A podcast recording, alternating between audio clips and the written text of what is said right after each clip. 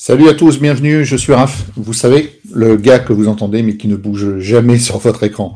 C'est le moment de Prono Live, l'émission 100% dédiée au pronostic qui a lieu en direct et bien sûr qui ensuite est disponible en replay. Bienvenue donc aux fidèles mais aussi aux nouveaux auditeurs. N'oubliez pas de vous abonner et de nous encourager qu'un pouce en l'air, un like, bref, avec ce que vous voulez. C'est très important pour nous. Merci. Vous pouvez commenter en direct dans le chat YouTube et le chat Twitch et aussi poser vos questions. Vous le savez, on y répondra avec plaisir en fin d'émission. Cette émission est possible grâce au pronostic de Chris et Nadim. Nadim, vous le connaissez, c'est le fondateur de la marque Pronosoft et créateur du logiciel Pronofoot 1 et 2, entre autres. Chris, vous commencez aussi à bien le connaître, passionné de sport, du foot au basket en passant par le rugby et même le turf. Bref, un insatiable et inconditionnel connaisseur du sport en général. Bien sûr, sans oublier Seb à la technique, sans qui, bien sûr, tout ça ne serait pas possible. Allez, on salue euh, nos deux pronostiqueurs, donc tout de suite. Salut Chris, salut Nadim, ça va la présentation? Ça vous a convenu? Je sais pas si je parle à une IA ou pas, moi. C'est pas une IA, euh, en fait Je suis une IA en live, c'est-à-dire que je, je, suis capable. C'est toi qui m'as programmé, je te rappelle, tu es mon maître. bon, en tout cas, euh, merci à vous de nous écouter. Le plan du jour, le menu, vous le connaissez. On fera un débrief des pronos euh, des demi de Coupe d'Europe qui ont lieu cette semaine avec Real City, Milan Inter, Juventus Séville, Roma Leverkusen, West Ham Alkmaar et Fiorentina euh, FC Bâle. Ensuite, bien sûr, le prono du Loto Foot 15, numéro 25, qui a lieu dimanche à valider avant 14h55, doté d'un pactole de 500 000 euros. Les pronobooks, bien sûr. Et enfin, les questions et réponses que vous pouvez d'ores et déjà poser dans le chat. Messieurs, c'est parti, on commence avec le débrief donc du match Real de Madrid-Manchester City. Chris, je te cède la parole. Oui, donc bah, déjà pour moi, une belle cote qui passe. Hein, donc ce match nul à, 3,75 donc, euh, qui, euh, bah, qui annule clairement les, les, deux autres cotes qui ne sont pas passées. Hein. Le nul à la mi-temps, euh, je l'espérais, hein, parce que voilà, c'était plutôt bien parti avant, avant cette belle frappe de, de Vinicius. Mais voilà, c'est pas passé. Le Real menait 1-0 et Rodrigo n'a pas été aussi performant que d'habitude et aussi décisif. Mais euh, voilà, en tout cas, euh, c'était un bon match pendant, euh, pendant un peu plus d'une heure, juste avant l'égalisation de, de Kevin De Bruyne. On a, vu, on a vu une belle opposition entre les deux équipes. Malheureusement, sur les 15, enfin, heureusement pour moi, pour mon match nul, sur les 15 dernières minutes, le Real et, Manchester City se sont un peu neutralisés. Je pense qu'ils ont, ont peut-être eu peur de, prendre le deuxième but. Donc, donc, voilà, ça laisse présager un, beau match retour. Mais à noter quand même la, la, déception Erling Haaland qui a été très très bien muselé par, par Rudiger. Et, je pense qu'au match retour, ça peut être aussi compliqué pour, pour le Norvégien. Merci Nadine de ton côté, 1 sur 3, mais un petit mot sur les codes peut-être. Oui, tout à fait. Donc, euh, je passe juste Vinicius buteur qui était coté à près de 4, donc ça suffit pour être bénéficiaire alors qu'il y a deux autres pronos de faux.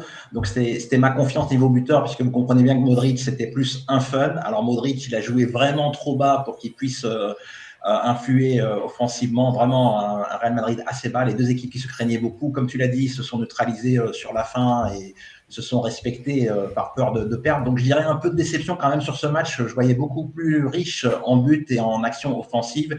Euh, ça a été très très tactique et euh, le Real ne s'est pas livré et Manchester pas tellement plus. Manchester qui fait encore un partout à l'extérieur. Ils en avaient déjà fait un. Donc bravo Chris pour le match nul.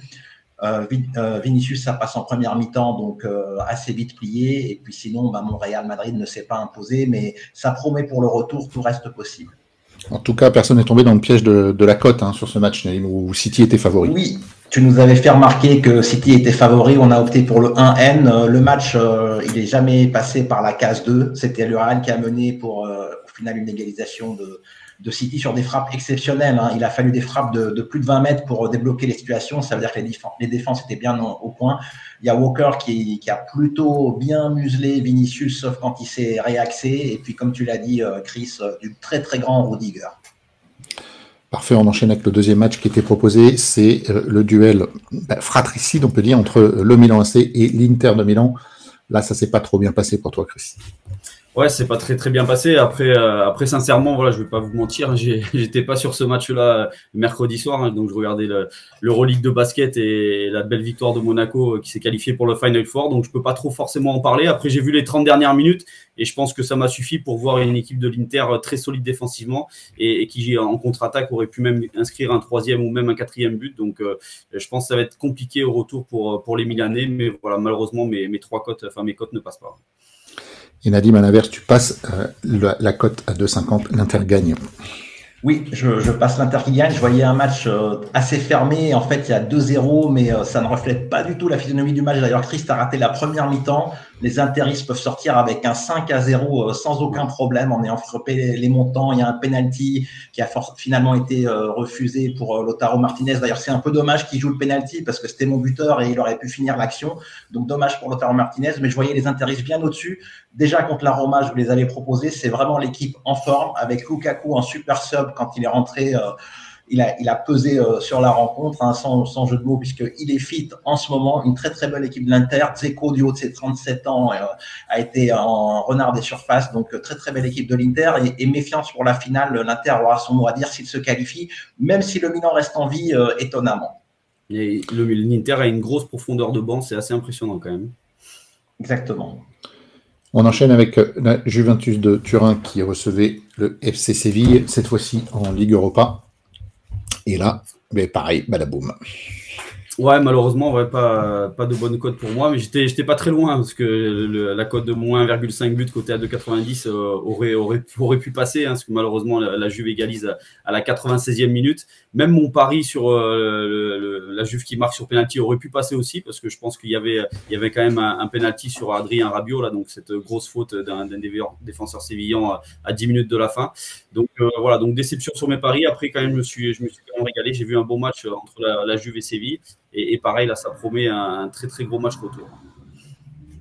Nadim, de ton côté, pareil. Oui, ouais, là j'ai été très très déçu euh, par la Juve qui s'en sort miraculeusement avec ce match nul, alors que Séville a vraiment tactiquement gagné le match. Ils ont carrément annihilé euh, tous les joueurs et, toutes les actions euh, de, la Juve. Après, il y a bien un, jeune qui s'est un peu illustré qui s'appelle Ealing du côté de la, Juve, qui est pas trop mal, mais il lui faut encore un peu plus d'expérience, à l'instar d'un Vinicius il y a deux ans qui était vraiment euh, très maladroit devant les buts et dans le dernier geste. Bon, une Juve décevante, mais inexpliquée, qui n'est pas penalty euh, dans ce match sur la faute sur Rabiot. Autant sur Lotaro Martinez, je comprends qu'on annule le penalty parce que le défenseur le touche à peine, mais là vraiment, euh, il peut lui casser la jambe et je, je comprends vraiment pas cette non-décision du VAR. Au final, la Juve égalise, mais dommage pour ton pari, Chris. Et pour ma part, bah, je me plante sur mes deux pronos. Merci, on enchaîne avec l'AS Roma face au Bayer Leverkusen. Voilà, ben, voilà, sur, deux, pour moi, parce que l'AS Rome donc, a, fait, a fait de l'AS Rome et du José Mourinho, hein, je vais dire, donc une victoire à l'arraché 1-0, euh, une victoire courte mais, mais importante qui peut peut-être suffire pour les, Italiens qui, à mon avis, vont aller euh, en Allemagne pour, pour poser le bus et, attendre. Euh, j'ai été quand même surpris de cette équipe, de la composition de l'équipe de la Roma, quand je vois encore un garçon comme Dybala qui est sur le banc, c'est assez surprenant. Mais voilà, ma, cote à 2-10 se passe, donc ça c'est plutôt intéressant. Après, voilà, déception du côté de Leverkusen qui, bah, qui n'a pas réussi à, à trouver le chemin défilé face à la Roma, mais voilà, les Italiens ont été solides, ont été assez solides défensivement. Nadim de Paris a oublié également. Oui, de Paris a oublié. Hein, j'avais proposé le match nul. Bon, c'est pas une grosse victoire de la Roma, mais, ça passe quand même à la Mourinho, comme, tu l'as dit, Chris. Et puis, niveau buteur, Dybala était sur le banc, donc euh, ça a minimisé euh, les chances de la double chance, justement. Et Leverkusen n'a pas marqué, donc euh, forcément, Diaby n'a pas trouvé le chemin défilé. 0 sur 2. Merci. Cinquième match. West Ham face à la Z Alkmaar. Ouais, ouais, ben sur, voilà, sur match et un, sans, un, sans, faute pour moi, donc ça c'est plutôt intéressant. Euh, ben, J'avais prévu euh, pas mal de buts sur cette rencontre et il y a eu des buts. Euh, il aurait pu y en avoir un peu plus en première mi-temps hein, parce que West Ham a, a, quand même eu énormément d'occasions sur, sur les 45 premières minutes. Finalement, c'est Akmar qui a réussi à trouver l'ouverture, donc c'est assez surprenant. Mais voilà, vu la première mi-temps et un 0 pour l'Akmar à, à, la mi-temps, je me suis dit que West Ham pouvait largement revenir dans le match et s'imposer. Et West Ham l'a fait. Et donc je passe la cote à 2,30 et je passe aussi la cote du buteur Antonio à 3. Donc ça, c'est plutôt, euh, voilà, c'était plutôt intéressant. Nadim, c'était des belles cotes, mais elles ne passent pas. Oui, ça, ça passe pas. Après, la Z a ouvert la marque. Quand ils ont ouvert la marque, je me suis dit c'était pas mal pour, pour le nul, mais ils ont craqué euh, avec la puissance physique des, des Hammers qui sont déjà sauvés en, championnat à 95%. Donc, euh, belle équipe de West Ham, hein, comme on aurait aimé l'avoir depuis le début de la saison. Mais le retour reste assez ouvert puisque la Z a eu de très très belles séquences de jeu, très très belle équipe euh, d'Eredivisie quatrième du classement et, le, retour est, promet d'être chaud. Merci. Le dernier match enfin qui était proposé, c'était Fiorentina face au FC Ball. Chris Voilà, ah, ça se passe pas super bien non plus. Ouais. voilà, 0 sur 2 pour moi, mais voilà, surprenant. Hein, la Fiorentina a quand même ouvert le score, donc je me suis dit que c'était plutôt, plutôt bien parti pour la Viola. Et, et, finalement, voilà, le FC Ball, comme face à Nice, c'est bien repris et a réagi. Donc voilà, je pense, je pense que ce match-là laisse quand même pas mal de regrets à, à, l'OGC Nice, hein, parce que je pense que l'OGC Nice avait sa place en demi et, et peut-être même en finale. Après, moi, déception du côté de mon buteur, voilà, Jovic, qui est le meilleur buteur de la Fiorentina dans cette, dans cette Coupe d'Europe, qui était sur le banc et qui est rentré seulement à 10 minutes de la fin. Donc, euh, grosse déception là-dessus. Nadim, 1 sur 2. Oui, 1 sur 2. Après, c'est vrai que je voyais la Fiorentina quand même s'imposer, mais le FC Bâle finit très très bien ses matchs, à, l'instar du match contre l'OGC Nice où ils sont revenus, revenus au score. Et puis, euh, mon buteur, alors c'est la plus grosse cote buteur que je vous proposais. Enfin, il y avait Modric, mais il y avait aussi Vinicius dans le même pari avec Modric. Mais là, c'était le, la plus grosse cote à 5-10. Et Amdouni a marqué dans le temps additionnel. Et j'ai une petite question pour vous. Vous savez pourquoi il a marqué dans le temps additionnel Non. On dirait pas, parce que c'est à la fin du bal qu'on paye les musiciens, messieurs. ok. Merci, bon, bon, tu l'as, ouais, ouais, ça va, ça va, merci. bon, alors, en bilan, euh, il y a peut-être un petit mot à dire quand même. Chris, on est à 4 sur 12 et Nadim à 3 sur 12. Mais, Nadim, je te laisse compléter le mais parce qu'il est très important. Oui, donc on va redire, donc on fait 3 euh, sur 12 et 4 sur 12, ça peut paraître faible, mais ça remboursait littéralement vos mises si vous suiviez tout avec une unité, puisque Chris récupère 11,2 unités et pour ma part 11,5 sur les 12 joués, donc une mini perte grâce au Rose Code qui passe. Donc Amdouni, euh, cote à 5-10, ça annule 5 paris perdants, et pour les autres paris, c'est à peu près pareil. Voilà, c'est important à préciser parce que critiquer, euh, ben, c'est toujours facile. Après, euh, vous nous connaissez, on est toujours transparent. Et là, l'explication euh, valait d'être précisée. Effectivement, ça peut paraître faible, mais au final, voilà, c'est remboursé, donc c'est super. On enchaîne avec le prono du Lotto Foot 15 numéro 25. Donc, je le disais en intro, à valider dimanche avant 14h55, doté d'un pactole de 500 000 euros. Qu'est-ce qu'on aura? On aura eu 6 matchs de Ligue 1, pardon, 2 matchs de Première Ligue, 1 de Bundesliga, 3 de Serie A et 2 de Liga. Et le premier match, c'est l'OM qui accueille Angers, Marseille troisième, Angers dernier. Vous êtes tous les deux d'accord sur ce prono, Chris? Ouais, bah, tu l'as dit, hein, troisième qui reçoit le dernier. Donc on le sait, le SCO Angers est relégué euh, déjà donc, euh, donc en Ligue 2. Euh, le SCO Angers, là, c'est 11 défaites sur les 12 derniers déplacements en Ligue 1. Alors c'est vrai que là, les dernières prestations ont été plutôt intéressantes du, du SCO Angers parce que voilà, ils ont, ils ont marqué pas mal de buts, ils se sont libérés un peu dans le jeu, mais ils restent quand même sur 4 défaites. Ils ont quand même encaissé 10 buts. Donc je pense que ça peut permettre peut-être à Olympique de Marseille de, bah, de trouver des brèches dans une équipe, une équipe devant une équipe qui ne va pas défendre, hein, qui, va, qui va venir au Vélodrome pour jouer.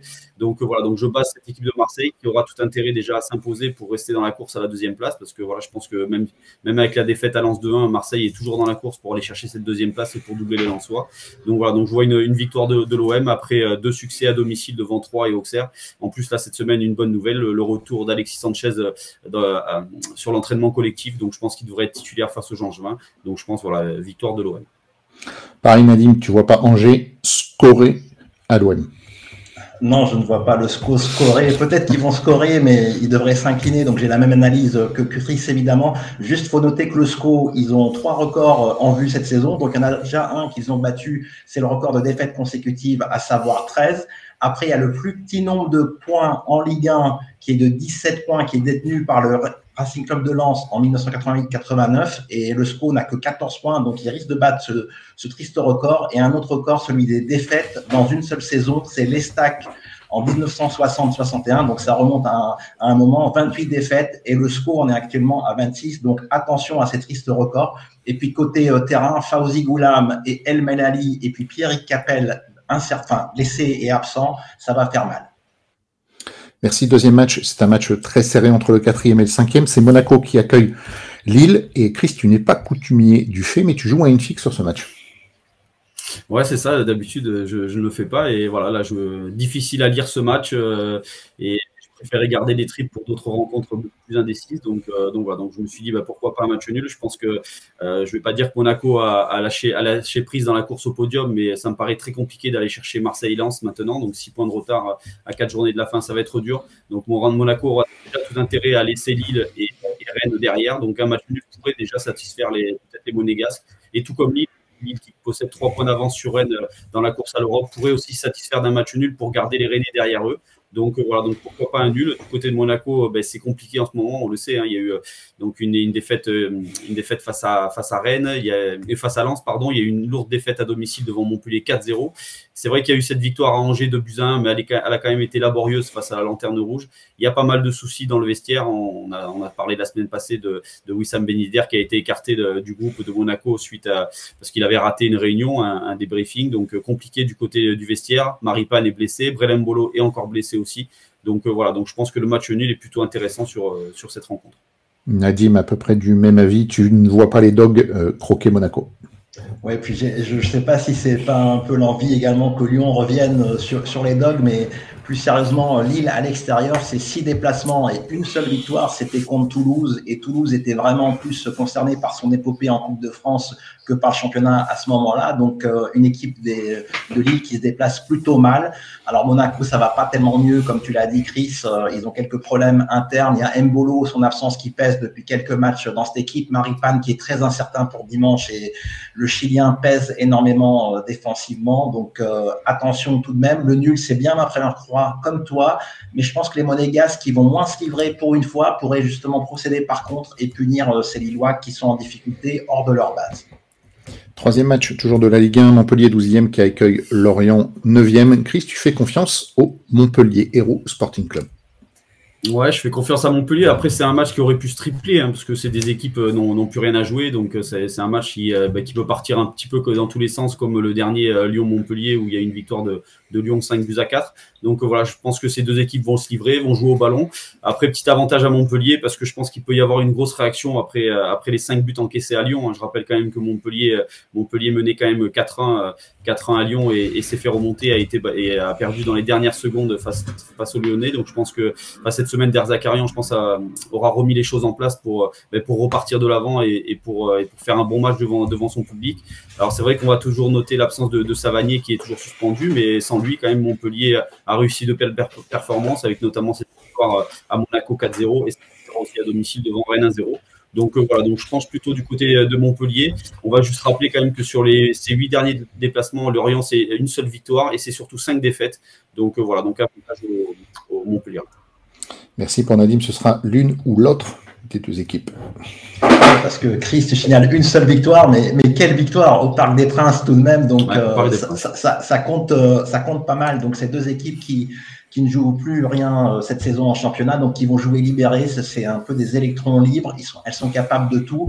Et puis surtout, comment va réagir euh, ce Montpellier après le coup de massue pris euh, à Lyon, donc la défaite 5-4. Je pense que ça va quand même faire très très mal dans, dans les têtes cette défaite, alors qu'ils pensaient avoir fait, fait le plus dur. Ils ont même fêté intérieurement la victoire à 4-1. Ils ont fait des célébrations qui, reflétaient une victoire, voire une humiliation de l'OL. Donc attention, retour de bâton. Et puis Lorient est une équipe très très joueuse. Donc vraiment, c'est le double 1-2 euh, parfait pour ma part. Merci Nadim. On vous rappelle que le prono proposé est composé de trois triples, doubles euh, qui coûteraient 216 euros en garantie N. Vous pouvez très bien le jouer en N-1 pour 24 euros. Qu'est-ce qu'une N-1 C'est de viser le 13 sur 14 tout en préservant les chances d'avoir le 14 sur 14. Toutes les infos sur le site www pronosoft.com, rubrique logiciel, puis télécharger. Vous avez une version d'évaluation gratuite ou sur les stores. Vous pouvez euh, rechercher l'application PronoFoot 1 et 2 donc sur euh, le Google Play Store ou euh, l'Apple Store. On continue notre grille d'autofoot, c'est le quatrième match toujours de la Ligue 1, un match quasiment illisible à mes yeux. C'est Brest 15e qui accueille Auxerre 16e. Écrit, je suis d'accord avec toi, tu n'as pas cherché trop à comprendre sur ce match ça, j'ai pas trop cherché à comprendre parce que plus c'est 15e qui reçoivent 16e, mais c'est surtout deux équipes qui sont plutôt qui réussissent plutôt une deuxième partie de saison intéressante. Hein. Euh, on va rappeler quand même que Brest cette saison c'est 35 points en 34 matchs, mais avec Eric Roy en 17 matchs c'est quand même 22 points. Donc euh, depuis qu'il est arrivé, ben, Brest a, quand même euh, rétabli la situation. Alors c'est vrai qu'ils sont toujours dans, cette course pour le maintien, mais voilà les, Bretons vont beaucoup mieux. Ils restent quand même sur sur des succès à domicile à Francis Leblé devant Toulouse, le FC Nantes et l'OGC Nice. Donc c'est une équipe bretonne qui est en confiance. Euh, alors, voilà, du côté de la GIA, c'est un petit peu la même chose aussi. Hein. sur les 13 dernières journées, c'est seulement deux défaites. C'était à Marseille et à Strasbourg. C'est une équipe auxerroise qui aussi va beaucoup mieux. Donc euh, voilà, donc je suis plutôt prudent. Euh, dernièrement à Marseille, ils ont fait un bon match malgré la défaite de buts à 1. Ils sont quand même allés chercher trois points à Lorient et, à Ajaccio, aussi un point à Nice. Donc voilà, prudence pour moi, impossible de, trouver un vainqueur sur, sur ce match. Nadim, toi, la fléchette est tombée sur le N. Je ne sais pas si c'est la fléchette, je pense que c'est un peu l'intérêt commun des deux équipes d'avoir un partage des points parce qu'elles ont une certaine distance sur euh, Nantes, le premier relégable, donc euh, trois points pour Brest et deux points pour Auxerre. En cas de match nul, Brest serait assuré de rester et devant Auxerre et devant Nantes. Et puis euh, pour Auxerre, il n'y aurait qu'une victoire des Canaries qui les mettrait un peu en danger, mais ça serait tout de même un bon point de prix en déplacement. Alors juste un petit bémol euh, par rapport à la GIA qui cherchera quand même plutôt la victoire dans, ce déplacement parce que le programme d'Auxerre, c'est réception du PSG, déplacement à Toulouse et réception du Racing Club de Lens. Mais quand même, euh, un nul, c'est mieux qu'une défaite. Donc je pense euh, qu'il y aura un nul dans ce match. Merci. Cinquième match, c'est votre deuxième prono commun. C'est Rennes qui accueille 3, Rennes sixième, 3, 19e. Je logiquement, tu bases les Rennes, Chris. Oui, je base les Rennais tout simplement parce que Rennes doit, doit, doit, ne doit pas rater la marche hein, pour aller chercher euh, cette place européenne. Donc, ils sont à trois points de Lille, donc euh, quelque part, les, les Bretons n'ont plus droit à l'erreur. Euh, et puis surtout, à 3, c'est 12 points de retard sur le premier non relégable. Et il reste seulement 12 points à prendre. Donc, je pense que 3, enfin, c'est pas je pense, c'est 3 en Ligue 2. Donc ça va être compliqué pour les Troyens. 3, c'est une série là, de 17 matchs sans la moindre victoire. C'est aussi 7 défaites là, sur les 8 derniers déplacements. Donc je pense que les, Rennais vont, enfin prendre cette marche pour aller chercher, euh, l'Europe. Et, on va rappeler quand même qu'au Roazhon Park, Rennes a toujours pris les 3 points face à des, à des formations qui luttent pour leur maintien. C'est des victoires devant Ajaccio, Brest, Auxerre, Nantes, Toulouse, Strasbourg ou encore Angers. Donc une nouvelle victoire des Rennais. Nadine Prono identique, as-tu quelque chose à rajouter? Rennes, euh, deuxième meilleure équipe à domicile du championnat derrière le Racing Club de Lens. Sinon, c'est le même prono. Parfait.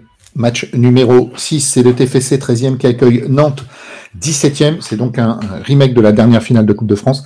Nadim, on le verra, fait confiance au TFC. Alors que Chris joue déjà son deuxième triple. Ouais, c'est ça, je joue mon deuxième triple parce que je ne sais pas euh, voilà, comment va réagir cette équipe nantaise après, euh, après le licenciement d'Antoine Coimboiré.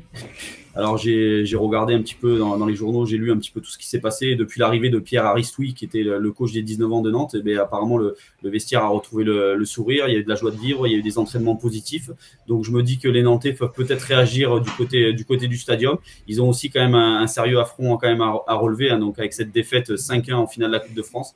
Donc, euh, même si Nantes reste sur une série de 11 matchs sans la moindre victoire, je me dis que les, Canaries peuvent aller chercher quelque chose euh, au stadium. Et du côté de Toulouse, un match nul suffit aux Toulousains pour, euh, pour être officiellement maintenu.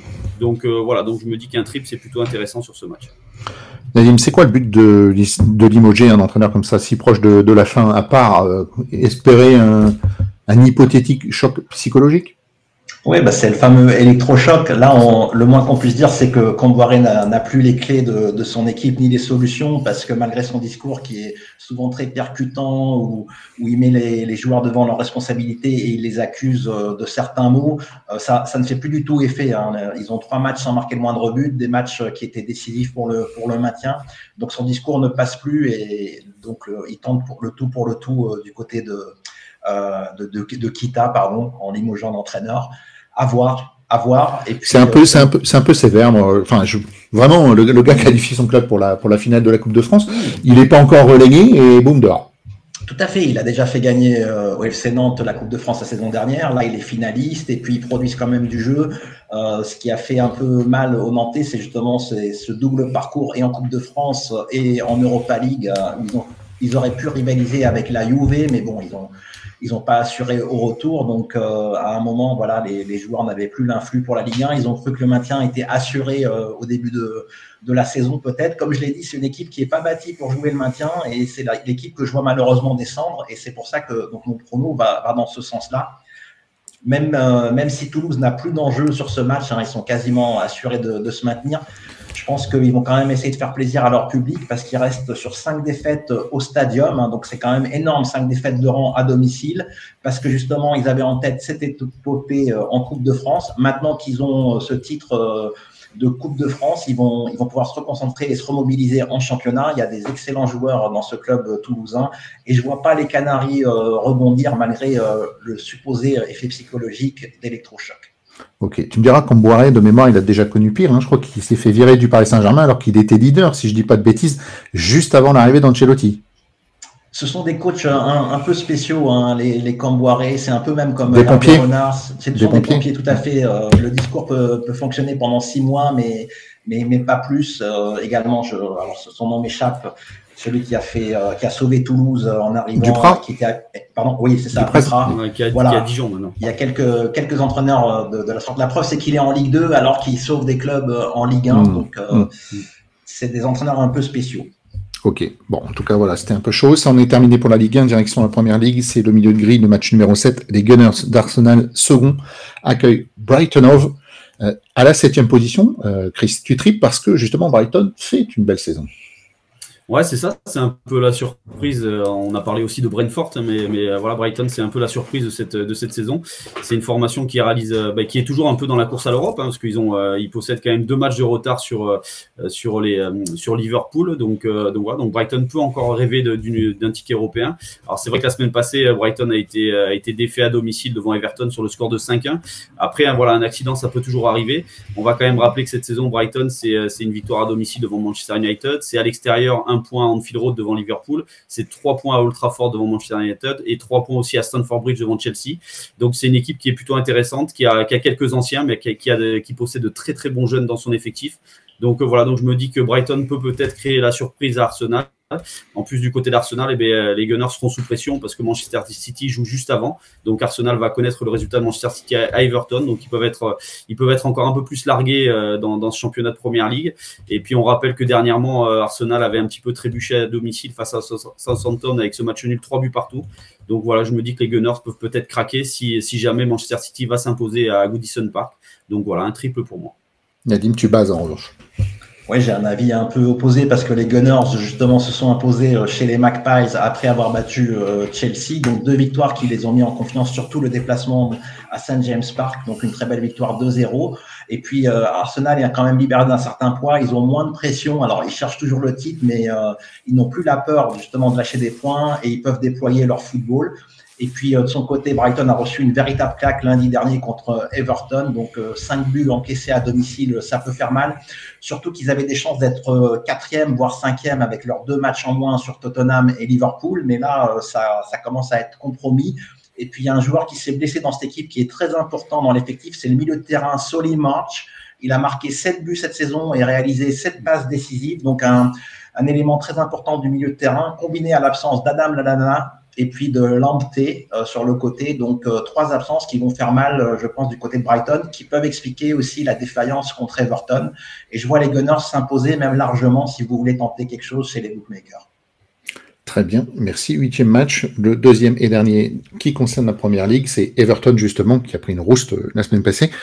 17e qui reçoit Manchester City, leader évidemment, la machine Manchester City. Alors du côté de Nadim, ça triple et Chris lui joue un double N2.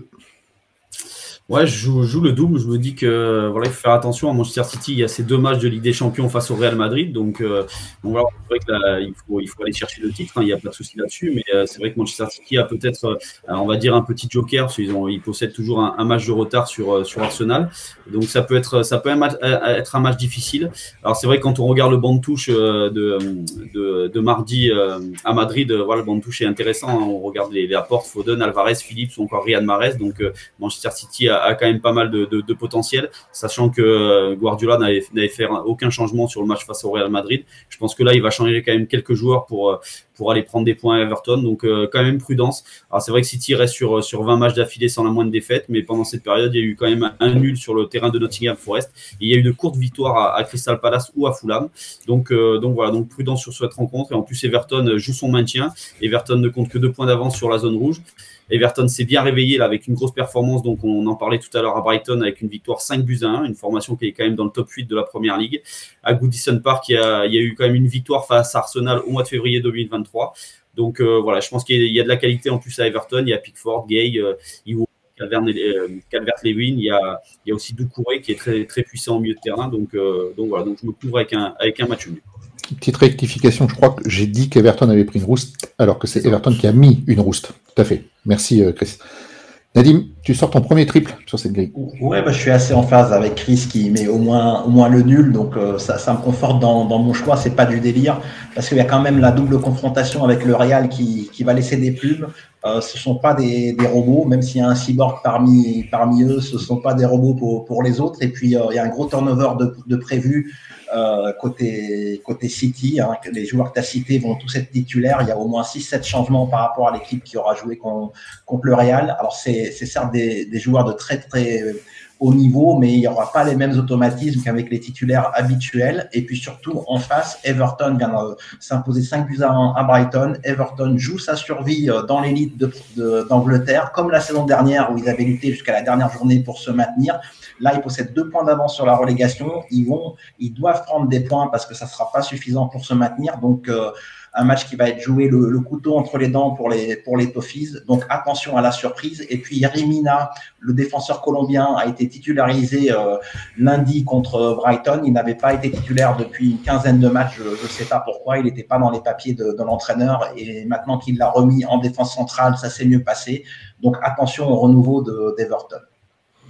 Merci. Match numéro 9, ça sera euh, l'unique match qui concerne la Bundesliga. C'est le troisième face au douzième, autrement dit le Red Bull Leipzig, qui accueille le Werder de Brême. Encore une fois, vous avez un prono commun tous les deux puisque vous basez Leipzig.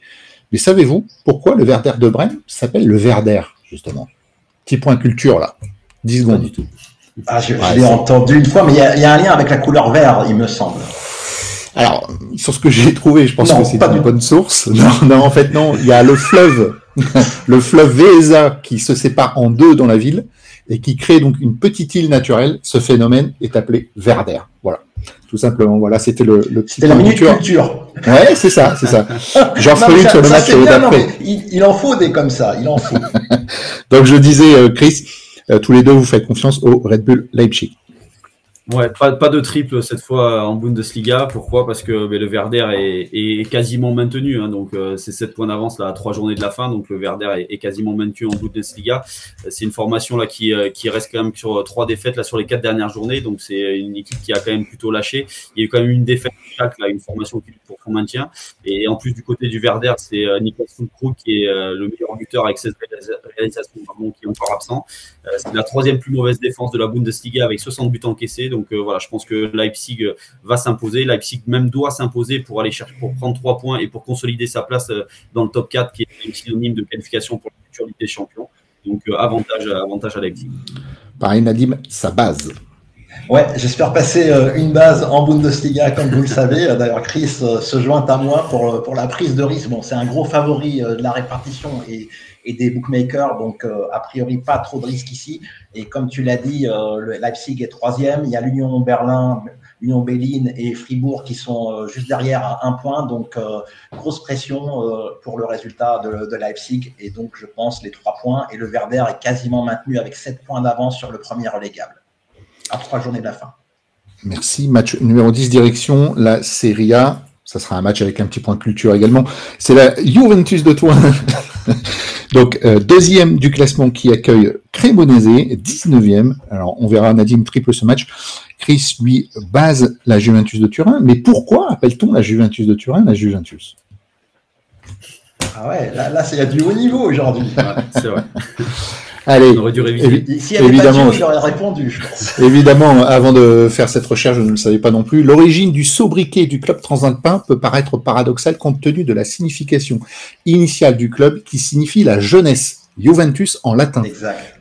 Une appellation créée en 1897 lors de la naissance de l'équipe turinoise par des étudiants anglais installés à Turin. Voilà. Il n'y aura plus de point culture. Vous inquiétez pas, je vous embêterai plus avec ça. Donc, Chris, toi, tu fais confiance aux hommes bah, de je sais plus qui, mais tu fais confiance à Turin. ouais, je fais confiance, je fais confiance à la Juve parce que euh, on ne sait toujours pas ce qui va se passer avec ces points, avec ces points récupérés, ces points qui peuvent être reperdus euh, d'ici euh, d'ici quelques semaines.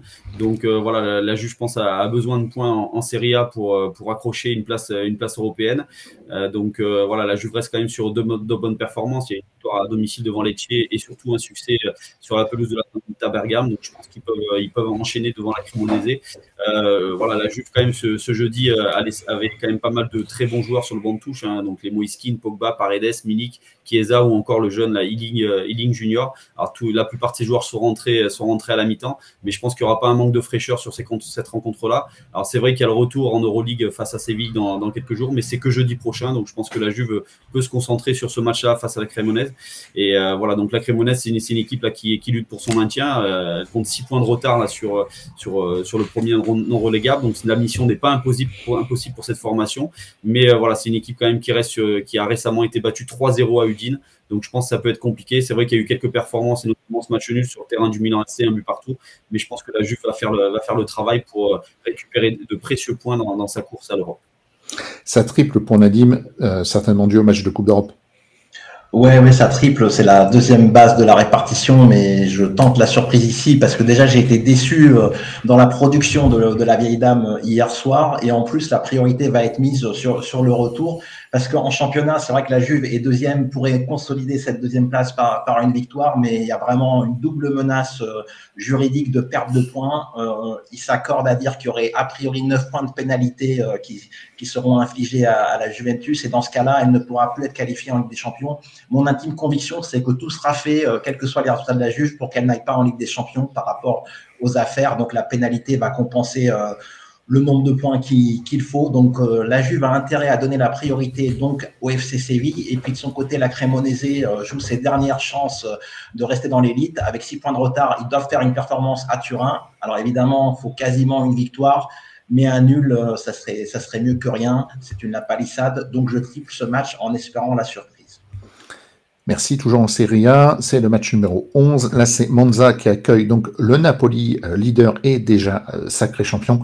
Nadim continue à faire confiance au Napoli, à l'inverse de Chris qui lui euh, joue un double Ouais, mais je tente, je tente une petite surprise sur ce match-là et surtout je tente une, voilà, je, mise sur la décompression peut-être des Napolitains qui, ont obtenu, on le sait, le titre de champion, qui l'ont bien fêté la semaine passée face à la Fiorentina. Ils se sont imposés un petit peu dans, la douleur 1-0, mais le titre était déjà acquis. Donc, voilà, donc je me dis qu'il peut y avoir une grosse décompression sur ce premier match d'après-titre.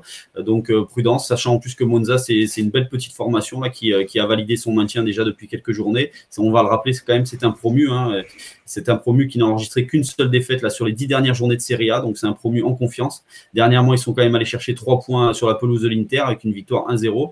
Ils ont accroché la S-Rom à domicile à un score de 1 but partout, donc je me dis voilà qu'il peut y avoir une surprise cette rencontre. Donc je double, je double avec euh, une victoire de Monza ou un match nul. Merci Nadim, sa base à l'extérieur.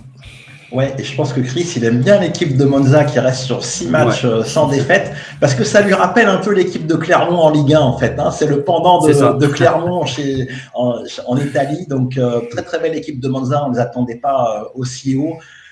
mais je pense que le Napoli est, est, en quelque part libéré de cette pression d'aller chercher le titre. Hein. On a vu sur les trois, quatre derniers matchs avant d'être mathématiquement champion, ils ont eu vraiment du mal euh, à marquer des buts et à s'imposer. Ils n'ont marqué que 4 buts sur les 5 derniers matchs de Serie A, donc euh, beaucoup de pression. Et je pense que là, ils peuvent tout libérer, lâcher la pression et, recommencer à marquer des buts et redevenir le Napoli du début de saison. Un Napoli de début de saison qui avait gagné 4-0 euh, en recevant Monza au match aller.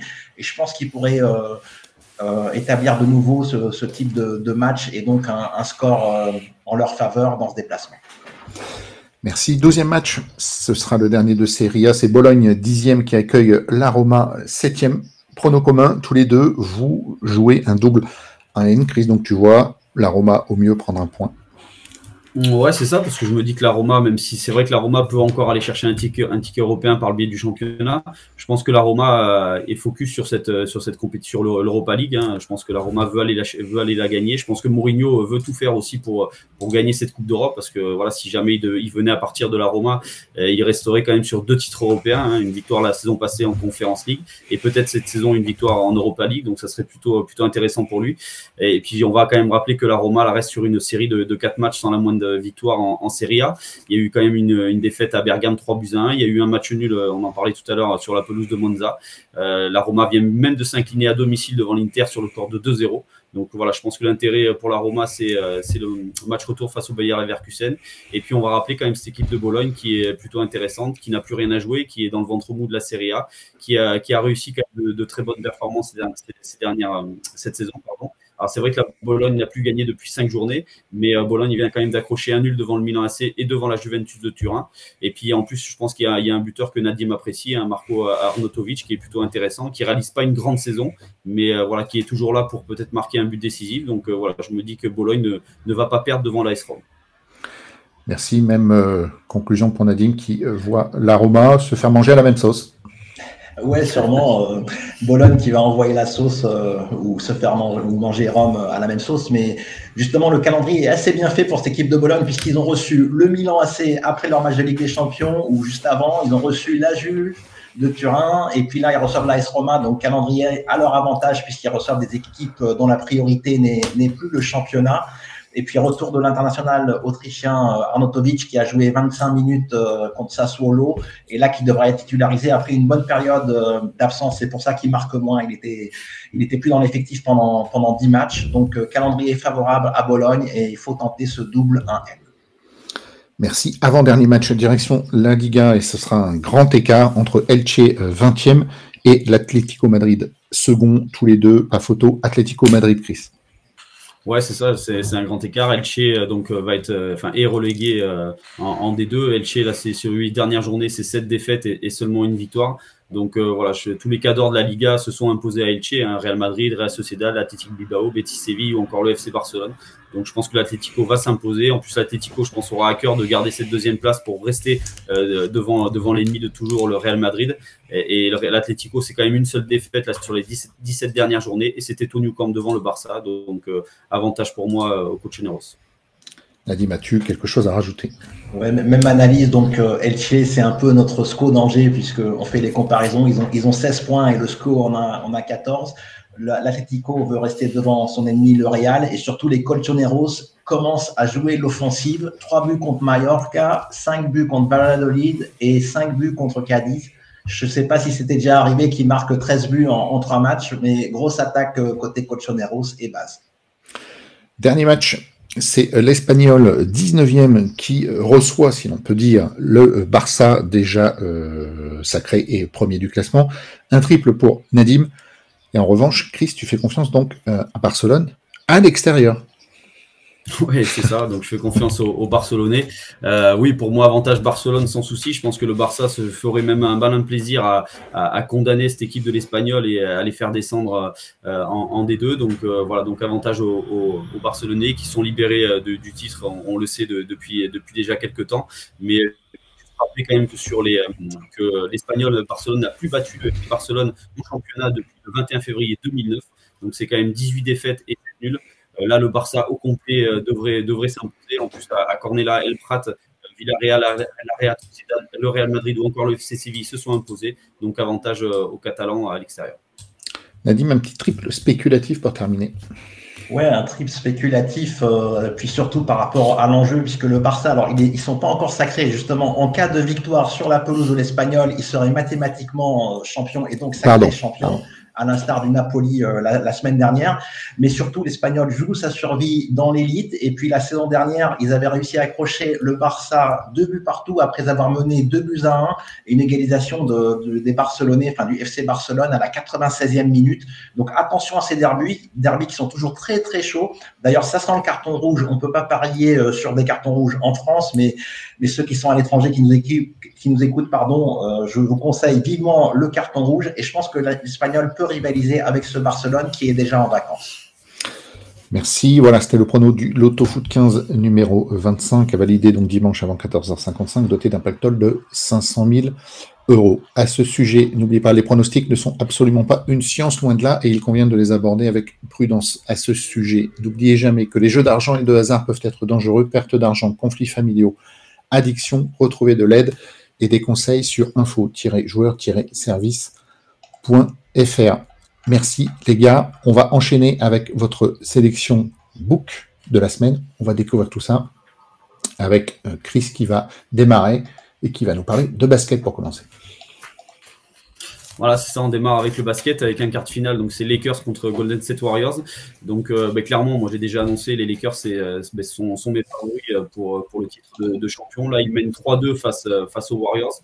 là, chez eux, donc à la Crypto Arena, je pense que les Lakers vont, vont s'imposer et, et, valider leur billet pour, pour le, prochain tour. Euh, les garçons comme LeBron James et Andon je l'avais dit la semaine dernière aussi, en ce moment sont, en grande forme. Hein, depuis le début des playoffs, euh, ils, réalisent de très très belles prestations. Donc je vois une victoire, des, Lakers et une victoire des Lakers aussi avec euh, plus de 221,5 points dans le match. C'est coté à 3, c'est plutôt intéressant. Je vais juste rappeler quand même sur les cinq manches, il y a quatre, manches, il y a quatre matchs qui se sont terminés avec plus de 222 points. Donc je pense que la cinquième, il peut y avoir pas mal de points, sachant que Golden Set aura tout intérêt à, marquer pour éviter, de, éviter. Ensuite, on a le top 14 donc samedi. Donc à 17h, il y a un Bayonne Clermont qui, ben, qui sera plutôt intéressant du coup du côté basque. Alors donc là, Clermont, on sait, vient, vient d'assurer son maintien dans, le top 14. Clermont euh, ben, lutte encore pour se qualifier pour, euh, pour une place européenne. On rappelle quand même que les, les 8 premiers dans le top 14 euh, se qualifient pour, enfin décrochent un ticket pour, pour une Coupe d'Europe. Mais voilà, l'aviron bayonnais, ben, eux visent, visent une place dans, dans pour les playoffs, une place pour les phases finales. L'aviron bayonnais, on le sait, cette saison, c'est très performant à Jean Daugé. C'est 11 victoires et une seule défaite. Donc je pense que l'ambiance va être complètement folle à Jean Daugé. Donc je vise sur une victoire de, de Bayonne avec au moins 8 points d'avance et c'est coté à 2,35. Et enfin, le dernier, c'est Montpellier-La Rochelle. C'est aussi samedi à, 17h. C'est le dixième qui reçoit euh, le deuxième. Euh, Montpellier donc euh, est assuré de son maintien, mais il y a voilà une grosse crise dans le club montpellierin. Après la défaite là chez, chez Abrive, chez la Lanterne Rouge, Awas et Villemc ont eu des mots très durs envers l'entraîneur. Donc les, les, deux joueurs qui sont deux joueurs cadres ont été écarté du groupe. Euh, Philippe Saint-André ne, devrait pas être l'entraîneur la, saison prochaine de Montpellier. Donc je pense que le, vestiaire est scindé, en deux. Ça va être compliqué pour Montpellier euh, de, finir la saison. Donc je vois une victoire de La Rochelle. La Rochelle qui doit absolument euh, décrocher une victoire pour, pour assurer son ticket pour les demi-finales du top 14. Alors c'est vrai que la semaine prochaine, il y a, une finale de Coupe d'Europe face au Leinster. Donc il y a peut-être quelques joueurs qui vont être, qui vont être au repos mais La Rochelle enregistre quand même des retours intéressants, celui de Johan Tanga, de Jonathan Danti et de Levani Bossia, qui devrait être titulaire sur ce match-là. Et donc, je trouve que la cote euh, d'une victoire de La Rochelle à 5, je trouve qu'elle est très haute, et, je pense qu'elle est à tenter, parce que les, les Rochelais ne vont pas lâcher, et les Rochelais vont aller veulent aller chercher cette victoire. Merci. Avant de céder la parole à, Nadim qui va nous présenter ses choix, n'oubliez pas de poser vos questions dès maintenant dans le chat. On y répond tout de suite après la rubrique des pronobooks. Nadim, qu'est-ce que tu nous as concocté? Je vais commencer par euh, du football anglais que, j'apprécie beaucoup, que je regarde beaucoup, hein, parce que c'est vraiment très riche en buts. Le week-end dernier a été exceptionnel en, nombre de buts marqués. Et donc, euh, je vous propose les, les Magpies qui s'imposent sur la pelouse de Leeds avec les deux équipes qui marquent. C'est une cote à 2,85. Pourquoi? Parce que Newcastle en, en déplacement, sur cinq déplacements, c'est quatre victoires. Et lors des quatre victoires, les deux équipes ont marqué. Donc, euh, du 100% sur les quatre dernières victoires de, Newcastle en déplacement. Et surtout, Leeds encaisse beaucoup de buts. Hein. C'est vraiment une passoire euh, défensive. Et puis, Sinistera est blessé côté, euh, côté Leeds. Et puis, Bamford, Nyonto, c'est assez léger devant pour, pour les Whites. Ensuite, euh, je vais du côté de Manchester United pour une fois parce que c'est une équipe que, que je n'apprécie pas trop. Euh, vous devez le voir dans les foot, je joue souvent contre eux, mais là, euh, ils affrontent une équipe de Wolverhampton qui est quasiment maintenue. Et en plus, United à domicile, c'est plutôt efficace. Alors, Jadon Sancho devrait être titulaire, donc à vérifier hein, avant de faire vos pronostics, évidemment. C'est une cote de 4. Et il avait déjà marqué euh, dans le déplacement à Tottenham lors du 2 partout. Donc, euh, Jadon Sancho, je trouve que c'est une belle value. Ça sera soit Rashford, soit Sancho. Et évidemment, Sancho est coté au double de Rashford. Et puis enfin, je vais du côté euh, des interistes qui sont vraiment en forme et qui vont faire tourner euh, samedi contre Sassuolo. Et c'est pour ça que je propose Joachim Correa. Il a une très bonne cote de, de 3,50. Donc il n'a mis que trois buts cette saison, mais il a très peu de temps de jeu euh, quand il n'est pas blessé. Donc là, ça sera l'occasion pour lui de s'illustrer. Il avait mis un but contre Benfica en, lors du 3-3 du, du, retour en Ligue des Champions quart de finale pourquoi pas un but côté à 3,50 Il devrait être titularisé aux côtés de Lukaku, donc euh, à tenter. Merci les gars pour vos euh, pronobooks. C'est déjà l'heure de la, euh, du dernier chapitre de l'émission avec les questions-réponses posées par les internautes, les auditeurs. On va commencer par une première question de Prosper 29290 qu'on salue une nouvelle fois pour sa fidélité. À quand les matchs saoudiens dans le Lotto Foot 14 avec Ronaldo dans une équipe et Messi dans une autre, vu qu'il risque de partir là-bas pour sa fin de carrière? Je je pense pas que les, deux noms puissent euh, amener euh, Parion Sport à, intégrer des équipes saoudiennes dans l'autofoot. Ben, Parion Sport et peut-être la NJ, mais je pense que les, requêtes vont, être faites et ils ont tellement rajouté de championnats. Euh, alors je vais pas dire bidon, mais super mineur. Je pense que c'est plus euh, élevé comme niveau de jeu en Arabie Saoudite que dans le championnat maltais ou de Gibraltar ou encore d'Andorre. Donc, euh, donc pourquoi pas si l'ANJ fera, à mon avis, un, effort et acceptera les requêtes des bookmakers. ou au moins pour les top matchs opposant les deux équipes quand Ronaldo, quand Messi arrivera en Arabie Saoudite. Je pense que ça va se faire, c'est dans l'air du temps et surtout c'est l'argent qui contrôle beaucoup de choses.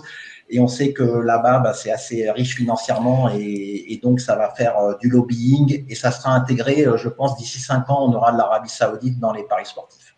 Mais là, la question, c'était dans l'autofoot. Tu vois également dans l'autofoot? Ah oui, ah, là, c'était pour l'autofoot. oui, oui, c'est pour l'autofoot. Déjà, que ce soit autorisé au niveau euh, des, paris. Et dans l'autofoot, oui, s'il y a un choc, bah, ils nous ont bien mis des matchs grecs qui intéressaient personne, en tout cas pas mes connaissances ni moi. Donc, euh, pourquoi pas un match avec Messi et Ronaldo euh, ça, ça intéressera sûrement du monde de voir ces deux légendes du foot euh, s'opposer. Ok, merci. Question de Pietro, 2372. Salut, c'est quoi une unité? C'est un moyen de ne pas parler d'argent, Nadine. Oui, c'est pas juste un moyen de ne pas parler d'argent, c'est un moyen, rationnel euh, de mettre des mises en fonction de ce qui s'appelle une bankroll, donc votre portefeuille euh, pour les paris sportifs. Il y a un article sur le site qui l'explique. Donc, si vous avez par exemple, euh, vous vous êtes dit, je vais mettre 1000 euros de budget total pour jouer au paris sportif, une unité en général c'est 1%, donc vous allez dire qu'une unité c'est 10 euros de ces 1000 euros et ça permet de faire une gestion de bankroll. Et c'est plus parlant que, de dire une mise, parce que pour certains, miser 500 euh, euros, bah, c'est rien du tout. Et pour d'autres, miser 20 euh, euros, euh, c'est énorme. Donc ça permet de relativiser et surtout de mettre la confiance d'un pari en termes d'unité. Merci. Question de CC Le Toff. Le TFC fera-t-il finalement la Coupe d'Europe? Sinon, qui le remplacera? Bien, question suivante. non, mais c'est un, point de règlement qui est étrange parce que euh, c'est le TFC, on va le rappeler, c'est le même fonds d'investissement que le Milan AC, hein, si je dis pas de bêtises. Et, si le Milan fait l'Europa League, le TFC ne ferait pas l'Europa League, d'après ce que j'ai compris. Hein. Nadim, c'est ça Oui, oui, c'est ça. Mais je pense que tout ça, ça va disparaître parce que y a, les clubs sont de plus en plus possédés. Enfin, il y a des, des investisseurs, des fonds d'investissement qui, qui, ont des billes dans plusieurs clubs. Donc, euh, il y aura des impasses de plus en plus nombreuses. Euh, il y avait déjà eu le cas avec le Red Bull Salzbourg et Red Bull Leipzig, hein, et ça ne les avait pas empêchés tous les deux de, de faire les, phases de poule euh, et, de jouer. Je pense que, que l'UEFA va autoriser cela parce que sinon il y aura des impasses régulièrement et ça sera impossible de, de, faire des, des, Ligues des Champions et des Europa League sans pénaliser des clubs qui se sont qualifiés sportivement. Moi, ça me dérange absolument pas que ce soit le même propriétaire. Je vois pas de match truqué. Alors après, si les deux équipes doivent se, rencontrer, euh, pourquoi pas. Mais en Formule 1, par exemple, enfin, Chris, tu peux en parler mieux que moi. Euh, justement, ça s'est produit euh, ce week-end avec les deux pilotes d'une même écurie et des, fois ça, ça s'arrange entre pilotes et puis des fois ça joue ah oui, à 100%. Mais ce serait pareil pour la Formule 1 et pour bien d'autres sports. moi, pour moi, je vois pas de problème le business, il est là dans le sport de haut niveau et euh, ça fait partie euh, des choses. Et je vois pas, euh, je vois pas les dépiper. je vois pas les dépiper. L'arbitrage est un plus gros problème que que ces conflits d'intérêts possibles entre un même propriétaire. Question de Christian Nicolas. C'est quand le pactole d'un million et demi? C'est une bonne question. non, alors le pactole d'il y, a, trois semaines maintenant qui n'a pas trouvé preneur ne sera pas reporté. C'était prévu ainsi par le règlement de la FDJ. C'était un pactole exceptionnel d'un million et il n'y avait pas de report dessus. Alors la seule, la situation un peu euh, cocasse, c'est que s'il n'y avait pas eu de gagnant sur l'autre pactole d'un million, on aurait eu un report. Et là, euh, on n'a pas de report. Donc, euh, c'est impossible de suivre ça d'un point de vue parieur. Mais pour la FDJ, c'était limpide, c'était prévu ainsi. Question de Galactica 62. Alors, c'est une question qui concerne des matchs qui viennent d'être euh, argumentés dans le Loto Foot. Qu'est-ce que vous pensez des douilles du week-end à venir pour certains matchs au vu des matchs retour de euh, Ligue des Champions, Europa League et Conférences? Je pense que la Juve va faire l'impasse. Donc, euh, si tu as un truc à rajouter, Nadim, tu sais pas. Ouais, bah, j'ai couvert, donc tu as dû entendre mon argumentation. Je pense, oui, il faut se méfier énormément des, clubs, même l'AS Roma, on n'a pas coché avec Chris énormément des clubs qui sont en demi. Là, on parle même pas d'un quart de finale, on parle d'une demi qui donne euh, accès à une finale, donc une visibilité mondiale. Euh, donc ça n'a pas de prix, même en Conférence League, ça restera mieux qu'un titre. Euh, il y aura plus d'impact médiatique et puis, puis dans le palmarès sur la fiche des joueurs, c'est bien plus sexy que, que dire qu'on a été deuxième de Serie A ou cinquième de Serie A. Question de Pascal. Bonjour les gars, bravo à vous pour vos émissions. Merci à toi. J'essaie d'être fidèle. Quels est, selon vous, euh, les trois euh, meilleurs sites de statistiques de foot pour le loto foot? Ben, Je dirais qu'il n'y en a qu'un seul. Bah, bien sûr. bien sûr. C'est bien sûr chronosoft.com où tu peux trouver toutes les, statistiques sur des grilles qui remontent jusqu'à je ne sais pas quand, on a dit, jusqu'à Mathusalem hein, au niveau des stats. Après, euh, si tu en connais d'autres, on serait ravi de, de les non, Non, mais si c'est si c'est pour les données sur l'autofoot, effectivement. Après, sur les stats euh, foot, ça dépend ce que tu cherches, mais il y a les stats euh, classiques qui sont le nombre de nuls, de victoires, les buts, les séries, compagnie. On en propose certaines. Après, je sais pas ce que. Enfin, il y a énormément de sites qui proposent les stats, euh, euh, les stats factuels qui sont euh, à base des résultats. Après, si tu cherches autre chose, je, ne sais pas. Mais oui, je t'invite à, nous dire sur quel type de stats tu recherches particulièrement. Question de Sébastien, vous trouvez pas bizarre pour Leipzig, la côté à 1,27 pour seulement 66% de signes, enfin de réparte vert dans la réparte Chronosoft oui, et je crois qu'au passage, quelqu'un d'autre a signalé que sur la FDJ, bah, c'est juste après que euh, c'est à 84%. Alors sur le site Pronosoft, c'est un concours, les gens spéculent peut-être plus facilement. Et il y a peut-être aussi un autre euh, facteur chez nous, c'est que comme on a forcément trois triples, trois doubles, quand il y a beaucoup de favoris sur une grille, forcément, on va couvrir certains favoris, alors que les joueurs de la FDJ vont peut-être se contenter de jouer que deux ou trois doubles et donc de ne pas couvrir euh, des, gros, des gros favoris. Voilà, donc euh, je ne sais pas trop quoi en penser, si ce n'est que l'équipe du Verder plaît pas mal. Peut-être c'est la définition de Raph euh, sur le Verder ou l'origine qui plaît, mais euh, moi je situe plus effectivement Leipzig à 85% des, parieurs qu'à 66%. Question de Rome 33 596. Que pensez-vous d'une cote l'an prochain Lyon relégué? Ça va faire plaisir à Nadim. Elle serait énorme, non? Point d'interrogation. Avec tout ce qui s'y passe, il y a eu Bordeaux, Saint-Etienne. Voilà. Trois petits points, Nadim. Ben, disons que là, là, il y a le repreneur Textor qui, s'affirme, donc Olas qui n'est plus président du, du club. Je ne vois pas vraiment pourquoi on, descendrait. Il n'y a, a, pas de chamboulement prévu au niveau des joueurs. Au contraire, la dynamique est repartie euh, de, de, plus belle. Je pense que si on avait gardé euh, Peter Bosch, peut-être qu'on aurait pu l'envisager. Mais là, Laurent Blanc est en train de faire du bon travail, en train de mettre les jeunes en confiance la moyenne d'âge euh, des Lyonnais, hormis la casette et, et Lovren derrière et Lopez, c'est peut-être 22 ans ou 23 ans. Donc euh, l'avenir est en train de se construire avec de super jeunes. Donc Barcola, euh, il y a Jeffinho qui a été recruté, Cherki qui commence à trouver toute sa, dimension. voilà, donc je pense que s'il n'y a pas 5-6 départs, je ne vois pas pourquoi on serait relégué. Mais après, le foot, c'est sur le terrain que ça se passe il faut toujours se méfier euh, des, grosses surprises, mais je ne le pense pas honnêtement, objectivement. Après, s'il n'y a pas de ticket européen à la fin de saison, peut-être qu'il y aura pas mal de départs aussi. Merci, Chris. Question de Yonos 1. Bonjour, Chris. Sur lequel de tes trois pronos as-tu le plus de confiance, si toutefois c'est le cas? Eh ben, j'ai plus de confiance sur le Montpellier-La Rochelle avec cette cote à 5. Hein, euh, la Rochelle, c'est quand même finaliste de Coupe d'Europe. C'est une équipe qui, va, qui devrait se qualifier pour les demi-finales du top 14. Donc, je vais surveiller attentivement la, composition, euh, la composition de l'équipe euh, dès qu'elle va être donnée. Et dès qu'elle est donnée, je pense que voilà, si, la cote n'a pas bougé et si elle reste à 5, je pense que je mettrai un, petit billet là-dessus. Question de The Coach 27. Sur les grilles d'autofoot jouées en dehors de celles présentées, basez-vous les derniers matchs du soir avec la possibilité de les couvrir chez les books en cas de situation favorable? Question intéressante, Nadim. Je ne sais pas si tu es dans cette démarche-là. En tout cas, je sais que ça t'est déjà arrivé. Ouais, ça m'est déjà arrivé parce que, en fait, donc je, je fais, je tiens pas compte. Au contraire, moi, j'ai plutôt tendance à tripler le dernier match pour assurer le coup. Et après, il y a, plusieurs configurations du dernier match. Si c'est un gros favori, effectivement, euh, je ne triple pas forcément. Mais moi, j'ai plutôt tendance à tripler le dernier match pour, pour être tranquille. Après, si jamais j'ai pris un risque sur le dernier match en le sachant ou sans le savoir et que la situation euh, fait que je peux avoir une couverture, je place une couverture, je l'ai fait sur mon dernier gros 8 où j'avais que un N sur le match portugais et lors des dix dernières minutes, il y avait un risque que je perde le 8. Donc j'ai couvert la victoire à l'extérieur qui était à 5 en live.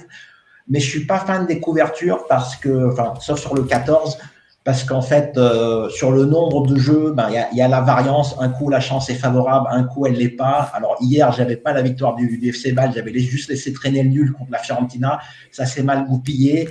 Ça fait partie du jeu. À un moment, la chance, ça tourne. Et sur le nombre de l'autofoot, euh, je ne couvre pas parce qu'en général, je regrette toujours mes couvertures quand elles ne servent à rien et euh, j'aime pas les regrets. Question de Prosper 29 290. À quand la fin des matchs exotiques au Loto-Foot 15 Grèce, Portugal, il faut arrêter cela. J'espère que le report du match grec la semaine dernière leur a servi de leçon à la FDJ. Alors déjà, le report, je pense qu'il a strictement euh, rien à voir avec le fait que c'était un match grec. Je te trouve un peu sévère, Prosper, sur ce coup-là, parce que j'imagine que ça doit faire plaisir à la communauté grecque. Alors je suis d'accord, c'est pas des matchs avec un méga intérêt, mais bon, le Portugal, voilà, grosse communauté en France, il euh, n'y a, pas, y a pas de raison d'ailleurs. Hein. Non mais, non mais Raph, euh, Prosper, là c'est une blague, là. Tu nous demandes des matchs d'Arabie Saoudite juste avant, et maintenant tu, tu, nous dis d'arrêter les matchs exotiques. Donc voilà, tu as la réponse à ta question. Question de ZLR. Avec le retour de l'EAO euh, pour le retour Ligue des Champions, vous pensez que c'est possible de retourner la situation? L'Inter en bloc bas, Milan va forcément pousser, comme on l'a vu en deuxième période. Mais rendez-vous mardi pour ce prono bah, Déjà, c'est pas sûr que Léao euh, soit remis de, sa blessure et il sera sûrement pas à 100%, mais c'est clair qu'il a énormément marqué, euh, énormément manqué à ce, à ce Milan AC. Je pense que ça va être quand même compliqué pour ce retour, euh, même si pour le suspense, ce serait bien qu'il marque le but, le premier but, pour avoir un peu de suspense. En plus, l'Inter en bloc bas, c'est performant et c'est efficace en contre-attaque. Donc, je pense que ça peut, ça peut ouvrir en plus, encore plus de brèches vu que le Milan va se, va se livrer pense que ça va être très compliqué quand même. Et moi, j'aime bien, on n'en parle pas beaucoup, mais j'aime bien leur, gardien à, l'Inter Milan. Et je sais que Peter Bosch, c'était sa seule bonne idée. Il voulait enlever euh, Anthony Lopez pour amener Onana euh, du championnat des Pays-Bas, mais vraiment un excellent gardien que ce Onana. C'est la même famille que le Lançois ou pas, non? C'est la même famille que Olélé, Olala. Ok, vous sortez. Question de Lexas Garde 77. Bonjour, avez-vous connaissance des montants des prochains pactoles à venir? Alors, on y a, Nadim y a partiellement répondu. Sachez une chose, c'est que quand il y a un pactole, vous en êtes immédiatement informé sur nos différents supports, que ce soit le site, les applis. Tout dépend, encore une fois, euh, des réglages que vous avez effectués dans les applis. Si vous voulez avoir connaissance euh, par push des nouvelles grilles, des nouveaux pactoles et tout ce qui s'ensuit. Question de Gino du 76. Une estimation de rapport pour le 14 petit peu compliqué, ça, même si l'indice de difficulté est très bas cette fois-ci. Elle est pour toi, celle-là, euh, bah, La dernière fois, je me suis planté, donc euh, je vais faire abstraction euh, cette semaine.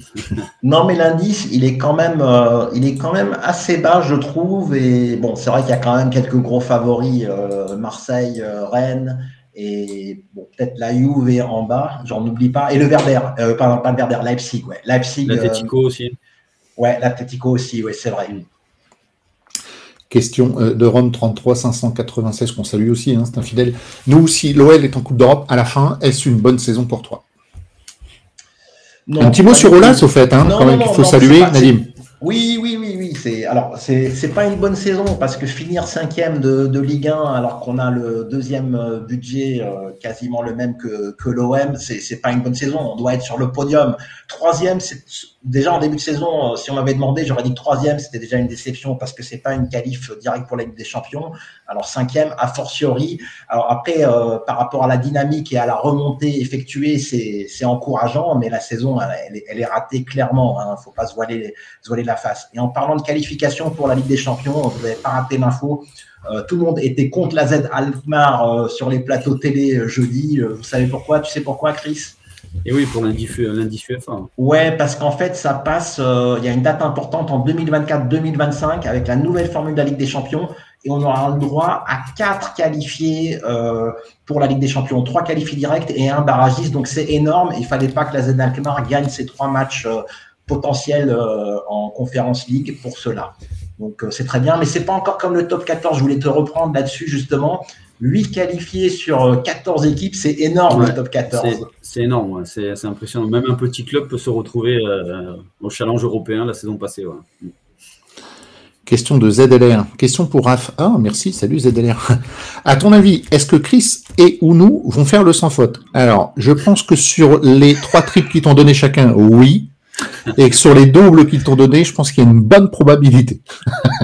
le, seul match où tu as donné ton prono, Chris, euh, Raph, c'est celui où Chris avait triplé. Je me souviens plus lequel, mais tu as dit Ah ouais, ça c'est bien, c'est un match indécis, il faut le tripler. Je me souviens plus. C'est Brest-Auxerre. Voilà. Ah oui, oui, oui. Le, 15e face au 16e. Oui, c'est difficile de lire. Bien.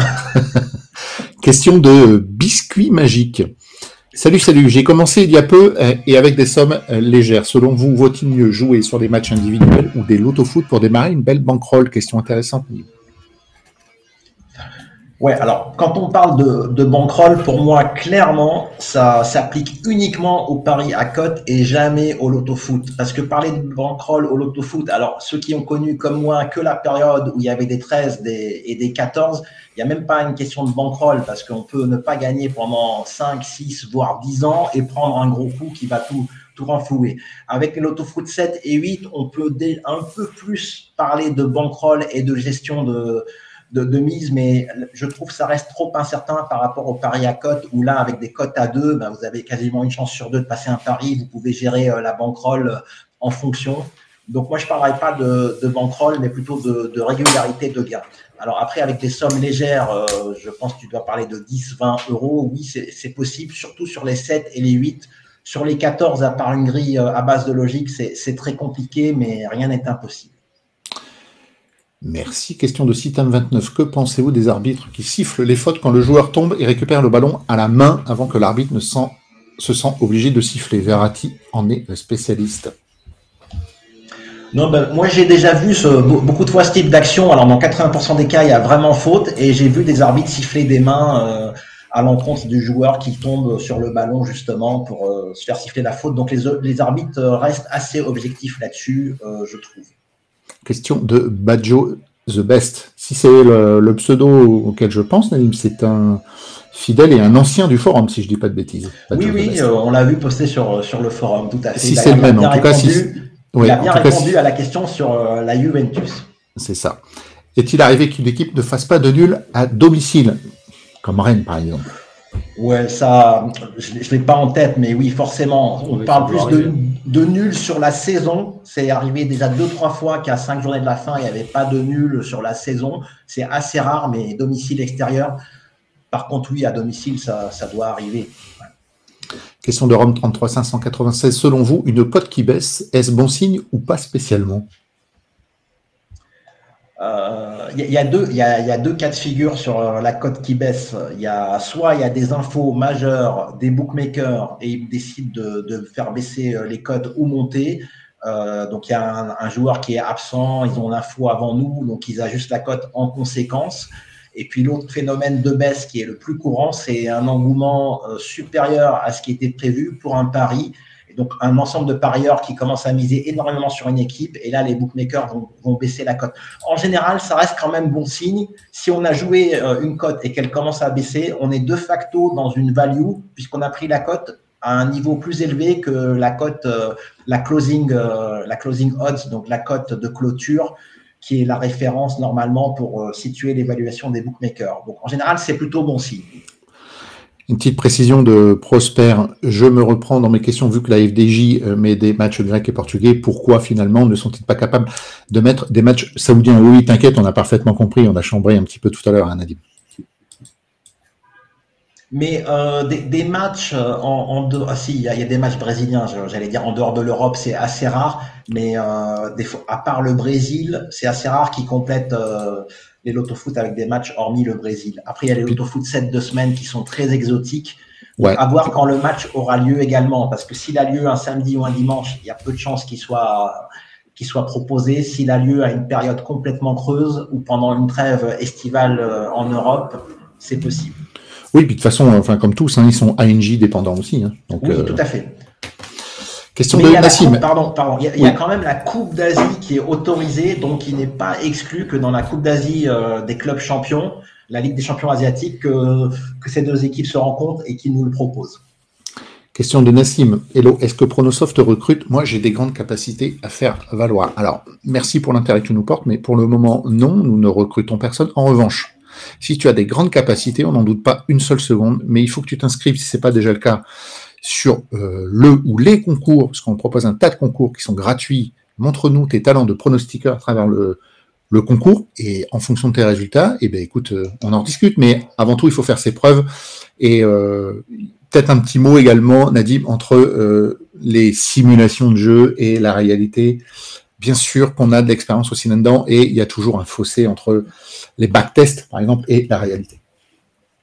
Oui, oui, puis de toute façon, c'est très compliqué d'être positif dans, dans, les paris sportifs. Après, si tu as un talent dans un sport particulier, oui, effectivement, il faut aller sur le, concours Paris en sport du site ou le challenge PS et puis euh, montrer que, que tu arrives à être rentable et puis pourquoi pas, euh, pourquoi pas faire des piges pour nous si les résultats sont, vraiment là. Mais vraiment, c'est un jeu très compliqué. Euh, nous, nos bilans, ils sont pas positifs sur l'année parce qu'on pronostique tous les jours et pour être, pour être bénéficiaire, il faudrait vraiment miser très peu, mais que sur les gros coups où on sent la, grosse value et c'est pas évident le, pari, c'est surtout euh, pour le plaisir. Et puis, les analyses qu'on propose, euh, c'est d'être complet, objectif, avec les, meilleures infos pour vous guider, justement.